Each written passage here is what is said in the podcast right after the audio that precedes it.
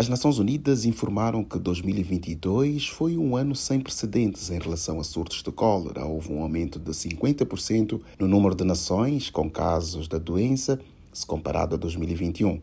Atualmente, 22 países combatem surtos. Alguns deles já não notificam a doença há vários anos.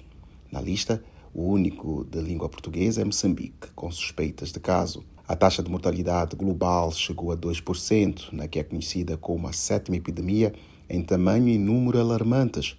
O índice muito elevado atingiu o ponto mais alto em mais de uma década. O chefe da equipe de cólera da agência, Filipe Barbosa, destaca que esta tendência continua sendo observada nas cinco regiões.